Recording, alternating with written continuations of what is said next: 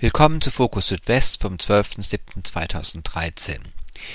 Die heutige Sendung wurde zusammengestellt von Volker von Radio Dreieckland. In der folgenden halben Stunde hört ihr einen Beitrag mit Eindrücken von der KUKA Action Week von der PH Freiburg. In einem anderen Beitrag des Kollegen Konrad von RDL hört ihr ein Interview zu einer Evakuierungsübung im Falle eines Störfalles des Atomkraftwerks Wessenheim. Dazwischen gibt es die Fokus Südwest Nachrichten. Die Musik in dieser Sendung kommt von Emerald Park, einer coolen Gruppe, die ihre Kunst GEMA-frei auf Jamendo veröffentlicht. Vom 8. bis zum 13. Juli veranstalten die Studierenden der PH Freiburg die KUKA Action Week. KUKA ist das Kulturcafé der PH und der soziale Treffpunkt dieses Instituts. Die Studierenden sind mit der Situation konfrontiert, dass ihr Treffpunkt ab 2014 einer kommerziellen Nutzung weichen soll. Dagegen wehren sie sich und um auf die Situation aufmerksam zu machen und deutlich zu machen, was alles in Kulturcafé kurz KUKA stattfindet, haben sie die Aktivitäten für eine Woche nach draußen verlagert. Gleichzeitig ist das Wagenkollektiv Sand im Getriebe mit vor Ort. Das Kollektiv wurde vor einer Woche von seinem angestammten Stellplatz polizeilich vertrieben. Heute am Donnerstag wurde ein Tag des offenen Wagens ausgerufen, damit andere Menschen sich über das Wagenleben informieren können. Auch Radio Dreieckland hat sich umgesehen. Ihr habt euch jetzt hier gerade diese Wegen angeguckt auf dem KUKA Action Week. Und was habt ihr für einen Eindruck gewonnen? Ja, also jetzt ist ja heute Tag der offenen Tür sozusagen, Tag der offenen Wägen. Und ähm, ich finde, also wenn man so in die Wägen reinschaut, ist es ein, macht es einen sehr geordneten Einblick. Ja. Und, und sehr ähm, praktisch alles so eingerichtet, sehr also schlicht und einfach und aber auch schön. Sehr schöne Holzkonstruktionen, so selbst zusammengezimmert. Und ja, sehr funktional alles. Könntest du dir das auch vorstellen, in so einem Wagen mal für eine gewisse Zeit zu wohnen? Für eine gewisse Zeit sicherlich. Ich weiß jetzt nicht. Ich finde es halt, was ich immer kritisch finde, ist so, wie die Stadt auch damit umgeht mit Wagenplätzen. Und ich finde es halt, ich finde es, glaube was ein Problem für mich darstellen würde, wenn nicht im Wagen zu leben, sondern dann eben ähm, ständig vertrieben zu werden. Sozusagen. Ja. Gut, gucken mal, also hast, wer noch sonst was zu sagen hat, hier haben wir noch einen jungen Mann, der sich über die Wegen informiert hat. Was war dein Eindruck hier? Tag des offenen Wagens auf der KUKA Action Week. Also ich fand die Wagen sehr schön. Ich habe so einen Wagen schon lange nicht mehr von innen gesehen. Und ich würde mir vielleicht auch mal wünschen, in so einem Wagen zu wohnen. Ja, kannst du dir das vorstellen? Auf jeden Fall, ja. Ist ja gerade in Freiburg, wo jetzt Wohnen für Studierende nicht so richtig preisgünstig ist, ja eine Alternative. Ja, das habe ich mir auch schon überlegt. Also im Zelt oder im Wagen, halt dann nur im Sommer oder im Garten oder irgendwie so, da gibt es ja viele Möglichkeiten. Ja, wobei Freiburg macht es dem Menschen nicht ganz so einfach mit dem Wagen. Das ist ja auch hier so ein bisschen ein Problem für die Gruppe, ne? Ja. Hast du ja. mitgekriegt? Ja, habe ich mitgekriegt, ja. Ja, finde ich sehr schade. Ähm, ja, ich finde, dagegen muss man was machen. Ja, so ein Wagen, also auf den ersten Blick wirkt das richtig gemütlich, oder? Auf jeden Fall, ja. ja. Ich glaube, es ist eigentlich vielleicht fast besser, weil man halt einfach flexibler ist. Das will ja heutzutage jeder haben eigentlich, Flexibilität. Ja. ja. Und du hast weniger Krams, weil du hast gar nicht so viel Platz. Ja, also ich finde, da ist ja schon relativ viel drin. Trotzdem sieht es ordentlich aus. Also Genau. mir würde es reichen, vollkommen zum Leben. Ja, ist bestimmt vorzeigemäßig aufgeräumt, glaub mir. okay, Dankeschön. So, jetzt haben wir hier so zwei Wäglerinnen. Die eine Wäglerin verschwindet schon. Ja, äh, wir haben das ja irgendwie mitgekriegt. Ihr seid ja bis vor kurzem im Schildackerweg da in Nähe der Bahn gestanden. Genau. Und irgendwie gab es da letzte Woche Schwierigkeiten. Ja, Wirst du was dazu sagen? genau. Also wir standen jetzt schon, glaube ich, zwei Monate oder über zwei Monate auf dem Schildackerweg und hatten auch erst äh, eine Ansage von der Bahn mal bekommen, dass wir auf jeden Fall bis Ende Sommer, Anfang Herbst äh, wohl da stehen bleiben können, weil sie danach erst anfangen wollen zu bauen. Und kurze ein paar Tage danach kam wieder jemand von der Bahn und meinte, wir müssen bis am nächsten Tag 7 Uhr morgens vom Platz verschwinden. Äh, sie brauchen den Platz jetzt sofort, äh, um Baumaterialien abzu, abzulegen. Legen. Und ähm, wir haben dann herausgefunden, dass äh, der Deutschen Bahn von seitens der Polizei erzählt worden ist, wir würden eine Facebook-Party am Sonntag, also letzten Sonntag, Mhm. äh, dort ankündigen, veranstalten, durchführen wollen. Ähm, was wir auf jeden Fall nicht. Ja, wollte gerade sagen, so Facebook-Partys sind eigentlich eher ungewöhnliche Aktionen für Weglerinnen. Genau, also ja. Ich weiß auch nicht, wie sie auf Facebook-Party kommen. Ich persönlich habe auch gar kein Facebook. Mhm. ähm, ja, äh, sehr, sehr kreativ auf jeden Fall von, der, mhm. von, von seitens der Polizei mit solchen Mitteln uns jetzt zu vertreiben. Sehr schade eigentlich. Und jetzt geht es halt weiter auf Suche und hoffen, dass wir bald mal. Habt ihr irgendeine Perspektive, irgendeine Idee? Ähm, Grundstücke gibt es äh, immer noch ein paar. Mhm. Ähm, unsere Perspektive ist, dass die Stadtverwaltung ein bisschen von ihrer repressiven Politik abweicht und sich mal ein bisschen wieder öffnet für alternative Lebensformen und auch private Lösungen nicht mehr so im Wege steht wie, wie jetzt bisher die letzten zwei Jahre eigentlich. Also ja, das wäre auf jeden Fall zu wünschen. Jetzt erstmal noch viel Spaß hier auf der KUKA Action Week. Das ja. ist ja auch irgendwie die ganze Woche ganz nett. Das Wetter genau. und die genau. Stimmung ist gut. Ja. Und heute Abend haben wir noch gute Musik. Gucken wir mal. Eben. Nach dem Eindruck ins Wagenleben Freiburgs sprachen wir noch mit einer PH-Studierenden über die Ziele und Hintergründe der KUKA Action Week. Wir sind jetzt hier auf der KUKA Action Week in einer schönen, warmen, nachmittaglichen Sonne. Im Hintergrund hört ihr die erste Band des Abends. Ich hoffe, ihr hört unsere Stimmen dann auch noch.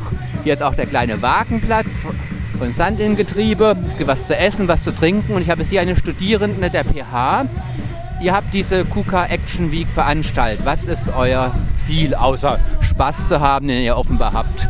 Ja, also Tatsache ist, dass das KUKA, unser Kulturcafé, ähm, abgerissen werden soll 2014. Das steht jetzt fest. Und die Idee war, dass wir eben das KUKA jetzt mal für eine Woche zumachen und alles nach außen verlagern, um einfach deutlich zu machen, erstens mal, wie viel im KUKA läuft wie viel da angeboten wird. Also es wird auch jeder Tag von einem anderen äh, Referat organisiert und äh, es gibt ganz viele Vorträge und damit wird, genau, wollen wir einfach deutlich machen, dass es ganz viel gibt im KUKA. Und auch nochmal klar machen, was wäre, wenn das KUKA weg ist. Also wenn ich das richtig verstehe, ist dann die KUKA Action Week so eine Art Open Air KUKA. Ja, so kann man sagen, ja. Gut, jetzt bei den momentanen Witterungsbedingungen durchaus attraktiv, aber natürlich nicht immer machbar. Äh, habt ihr schon Alternativen angeboten bekommen, wenn das jetzige KUKA für was auch immer genutzt werden würde? Ja, nee, das ist unser großes Problem eben. Also das äh, läuft alles nur sehr schleppend, die Verhandlungen. Wir sind da halt eben mit der Hochschule irgendwo im Kontakt.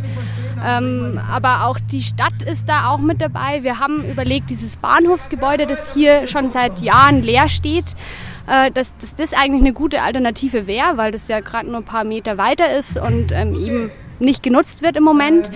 Ähm, da sind aber die Besitzverhältnisse noch nicht ganz klar und es ist auch, also wird uns auf jeden Fall nicht zugesichert. Und ähm, ja, ansonsten wurde uns zwar zugesagt, es soll Alternativen vor allem für die Studierendenvertretung geben, also Büroräume, aber jetzt für den Kaffeebetrieb, so für alle Studierenden, ähm, gibt es noch keine Alternativvorschläge. Ja, also ich, ich war ja auch schon dann war mal im KUKA und tatsächlich ist es ja nicht nur ein Raum für Studierende, Vertretende, sondern es ist ein sozialer Raum, es ist ein kultureller Raum, deswegen auch Kulturcafé und irgendein Seminarraum wäre das sicherlich kein tauglicher Ersatz, das kann man so sagen, oder? Auf jeden Fall. Also das hat ja eine ganz andere Atmosphäre. Unsere Befürchtung ist gerade, also dass eben die Alternative, die für die Studierendenvertretung, also für, für ein Aster im Moment noch angeboten wird, äh, dass das dann irgendwelche Kellerräume in der PH sind, weil der PH fehlt es auch massiv an Räumlichkeiten und es werden ja hier auch noch zwei zusätzliche Pavillons dann mit abgerissen, in denen eigentlich auch Seminare stattfinden. Das heißt, da fehlen dann noch mehr Räume und deswegen können wir uns nicht vorstellen, dass es irgendwie einen adäquaten Raum dafür geben könnte, der dann auch eine Atmosphäre hat, ähm, jetzt direkt an der Hochschule. Habt ihr denn irgendeine Idee, was mit dem jetzigen KUKA passieren soll oder mit dem Platz oder Raum passieren soll? Da gibt's, ähm, also so viel ich weiß, ist in Planung, dass irgendwie hier auf das Areal eine, ein Ärztehaus äh, gebaut werden soll. Dann auch noch für ein also kommerzielle Nutzung ist es nicht ganz klar, ob ein Einkaufscenter oder sowas in der Richtung noch dazukommen soll und Büroräumlichkeiten. Das sind jetzt erstmal die vordergründigen, von denen ich weiß. Gut, hört sich jetzt alles nicht so attraktiv aus dem Blickwinkel einer Studierenden an. Deswegen wünschen wir euch mal jetzt hier Erfolg mit eurer KUKA Action Week, dass das deutlich wird, was alles in diesem kleinen, ja, von außen gar nicht mal so attraktiven Barackengebäude stattfindet. Aber ihr habt es sehr lieb gewonnen und dann hoffen wir mal, dass ihr es entweder noch ein bisschen behalten könnt oder einen passablen Ersatz bekommt. Ja, und ihr könnt uns auch noch unterstützen. Wir haben nämlich eine Online-Petition. Äh, puh, die Internetadresse weiß ich nicht ganz auswendig, aber einfach KUKA-Petition äh, suchen und ähm, dann unterstützen. Wir brauchen noch ein paar Unterstützer und Unterstützerinnen. Ja, also dann können wir gucken, dass wir die UnterstützerInnen finden und wünschen dir noch viel Spaß.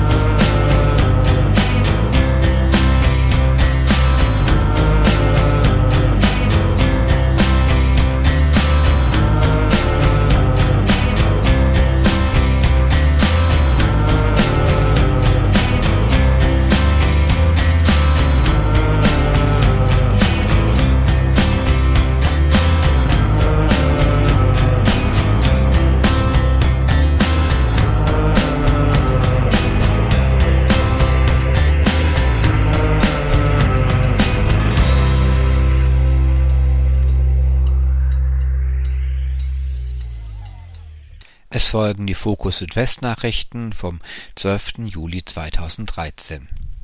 Am 10. Juli wurden zahlreiche Wohnungen und Arbeitsplätze von Mitgliedern des Freien Netz Süd in Bayern durchsucht. Hintergrund der Aktion, an der laut bayerischem Innenministerium rund 700 Polizisten beteiligt waren, ist ein vereinsrechtliches Verfahren, das seit Jahresbeginn anhängig ist.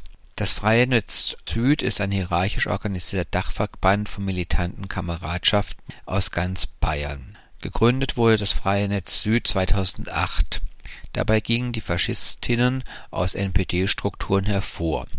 Interne Streitigkeiten innerhalb der NPD führten zur Gründung des rechten Netzwerkes unabhängig von der NPD. Weglerinnen in Freiburg weiter Repression ausgesetzt. Letzte Woche wurden die WeglerInnen des Wagenkollektivs Sand im Getriebe unter fadenscheinigen Gründen von ihrem Stellplatz in Freiburg vertrieben. Dazu wurde eine angebliche Facebook-Party der WeglerInnen als Argumentationshilfe benutzt. Das Wagenkollektiv hatte keine Party geplant und Facebook-Partys gehören ohnehin nicht zum Lebensstil eines Wagenkollektivs. Das spielte jedoch keine Rolle.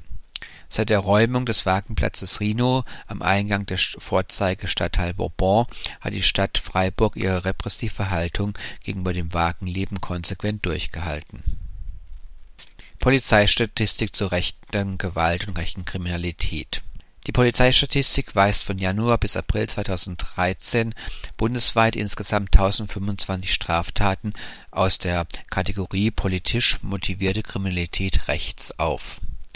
Darunter waren 48 Gewalttaten und 716 Propagandadelikte. Baden-Württemberg kommt in dieser Statistik mit zwei Gewaltdelikten und 65 sonstigen Straftaten bezogen auf die Bevölkerungszahl relativ gut weg. Ein relativer Schwerpunkt rechts eingeordneter Kriminalität nach Polizeistatistik liegt in Brandenburg und Sachsen. Immer mehr Alters-Minijobber Das Statistische Landesamt Baden-Württemberg veröffentlicht Zahlen zu Minijobbern im Alter 65 plus.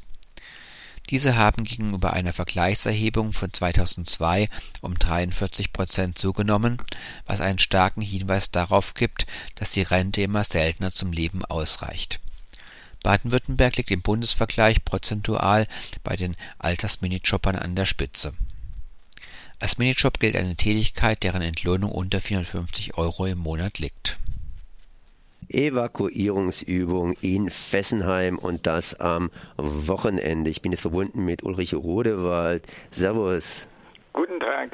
Ihr übt mal wieder, das heißt, ihr übt eigentlich nicht offiziell, sondern eher so inoffiziell, was passiert, wenn was passiert. Was geht denn am Wochenende, dieses Wochenende jetzt ab? Fessenheim, das Atomkraftwerk ist ja nach wie vor am Laufen. Äh, es gibt zwar die Willenserklärung vom französischen Präsidenten, dieses Atomkraftwerk bis 2016 zu schließen, aber noch sind es äh, nur Worte, noch sind keine praktischen Taten erfolgt.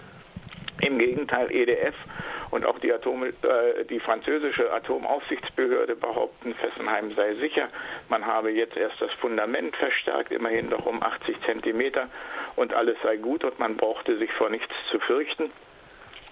Wir setzen dagegen, Atomkraftwerke sind letztendlich nicht zu beherrschen, nur stillgelegte Atomkraftwerke sind sichere äh, und setzen nach wie vor darauf, dass sich Bürgerinnen und Bürger aktiv für ihre Interessen einsetzen und haben deshalb zu einem Protest am 14. Juli, jetzt am Sonntag, aufgerufen. Äh, wir haben in den Mittelpunkt gerückt äh, ein Szenario, mit dem wir zeigen wollen, sollte es, was wir alle nicht hoffen, äh, zu einem Supergau in Fessenheim kommen, äh, dann ist Rettung und Flucht unmöglich und das wollen wir ein bisschen nachstellen treffen uns deshalb um 11 Uhr in Müllheim am E-Center an der B3 mit verkehrstauglichen Fahrzeugen. Äh, wir hoffen auf eine große Fahrzeugkolonne, die sich dann Lindwurm schneckenartig nach Heitersheim bewegt. Das macht sowieso keinen Sinn, nach Heitersheim zu fahren im Falle einer Katastrophe. Äh, das war uns aber nicht so wichtig. Wir wollen einfach zeigen, äh, selbst ein solcher Konvoi hat schon Staus zur Folge. Äh, es gibt eigentlich kein wirkliches Vorangehen. Und wie dann die Versorgung stattfindet, das wollen wir dann in Heitersheim äh, darstellen, um deutlich zu machen, einen wirklichen Schutz vor einer Katastrophe ist nicht gegeben. Ja, ich glaube, ihr habt da angekündigt, dass Kaffee und Kuchen zumindest bereit liegen. Das liegt bereit, äh, für die Verpflegung ist gesorgt. Äh, äh, ja, natürlich. Aber jetzt mal Scherz beiseite. Vor kurzem war ein, ja, ein äh, äh, japanischer Professor hier in Freiburg und der hat mal ein bisschen Statistik so vor sich hingewedelt und gemeint, naja gut, es ist hier was in Japan passiert und das nächste Mal wäre Europa mal wieder dran. Zum Beispiel Frankreich. Fessenheim liegt ja leider Gottes in Frankreich. Ähm, das heißt, äh, das ist irgendwie so ein bisschen fällig. Auch wenn ich jetzt nicht ausschließen möchte, dass eben auch Deutschland beziehungsweise unsere anderen Nachbarländer hier in Europa mal was passieren könnte.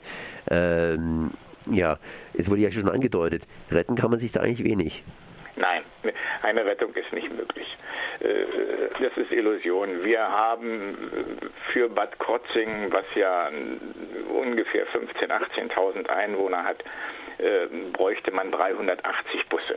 Ja, wir sind hier in einem Ballungsgebiet von mehr als einer Million Menschen. Woher sollten denn diese Busse kommen? Mit Privat-PKWs ist das alles nicht möglich.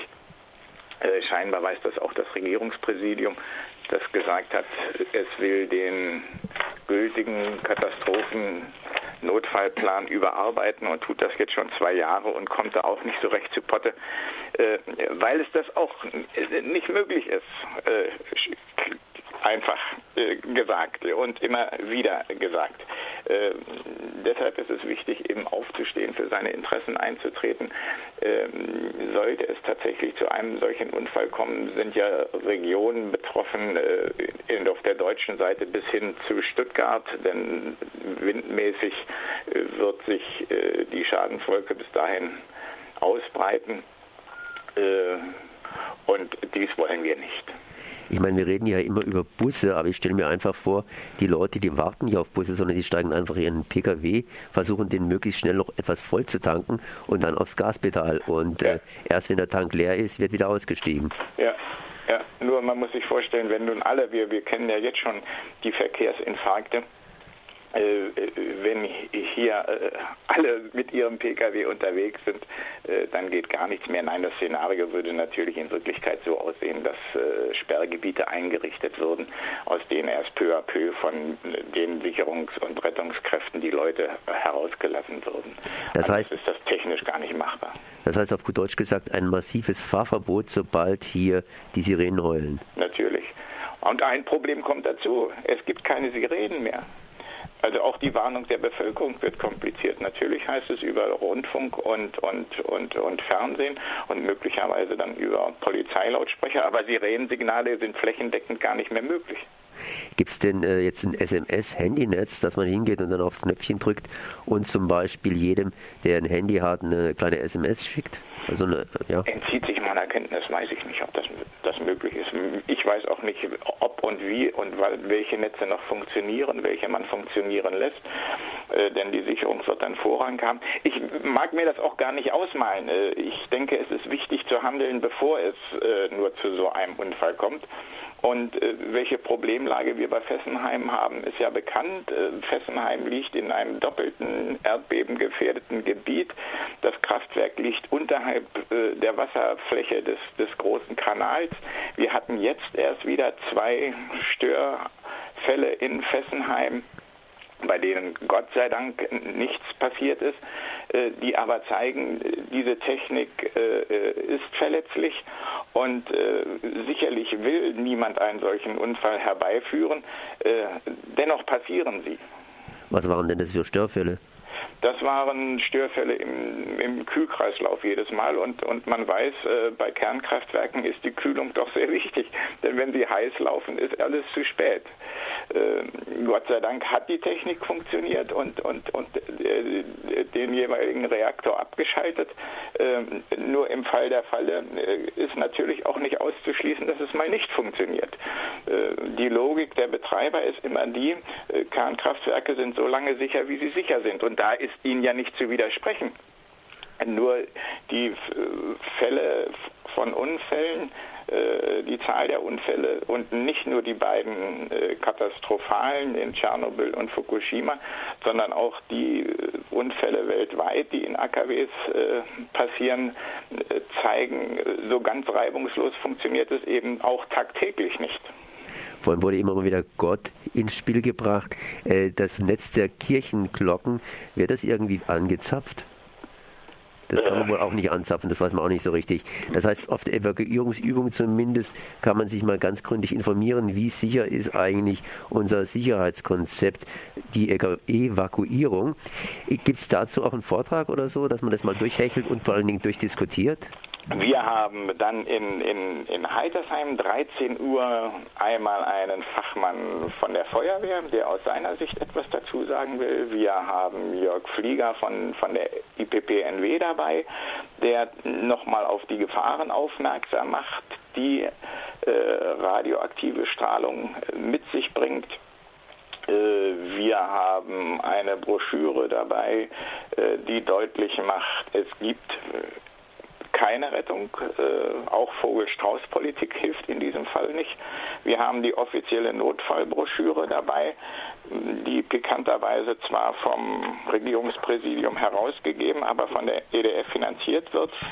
Ähm, äh, und da ist so manche, äh, ja, sarkastische Bemerkung, möchte ich schon fast sagen. Äh, weil zum Beispiel wird behauptet, weil die äh, Sicherheitsvorkehrungen vollautomatisch arbeiteten, könne es überhaupt nicht zu einem menschlichen Versagen kommen. Denn Maschinen versagen ja bekanntlich nie. Äh, ja. Und in diesem Duktus geht es in dieser offiziellen Notfallbroschüre immer weiter. Äh, Wir haben uns mal rumgehört, weil das sicherste ja, der sicherste Schutz äh, sind ja Jodtabletten. Ähm, das gilt aber auch nur für Menschen bis 40, weil danach hilft das Zeug nicht mehr so gut. Äh, dummerweise wissen die angegebenen äh, Ausgabestellen ähm, auch nicht so recht, dass sie Ausgabestellen sind. Und sie wissen beispielsweise schon nicht, äh, was sie denn am Wochenende tun, weil die meisten dieser Ausgabestellen öffentliche Einrichtungen sind, die am Wochenende geschlossen sind. Ups. Äh, dann sollte doch ein Unfall bitte nur von Montag bis Freitag stattfinden. Nein, wir wollen, äh, dass überhaupt kein Notfall stattfindet, deshalb machen wir diese Übung. Das machen wir nicht aus Jux und Dollerei. Wir sind uns auch im Klaren, äh, das wirkliche Chaos äh, bei einer wirklichen Katastrophe, das können und wollen wir auch nicht nachstellen, aber vielleicht äh, gibt sich so ein leichter Hauch von Annäherung an die Realität. Äh, äh, Es wird nämlich völlig chaotisch und fürchterlich und schlimm und eine Rettung ist nicht möglich.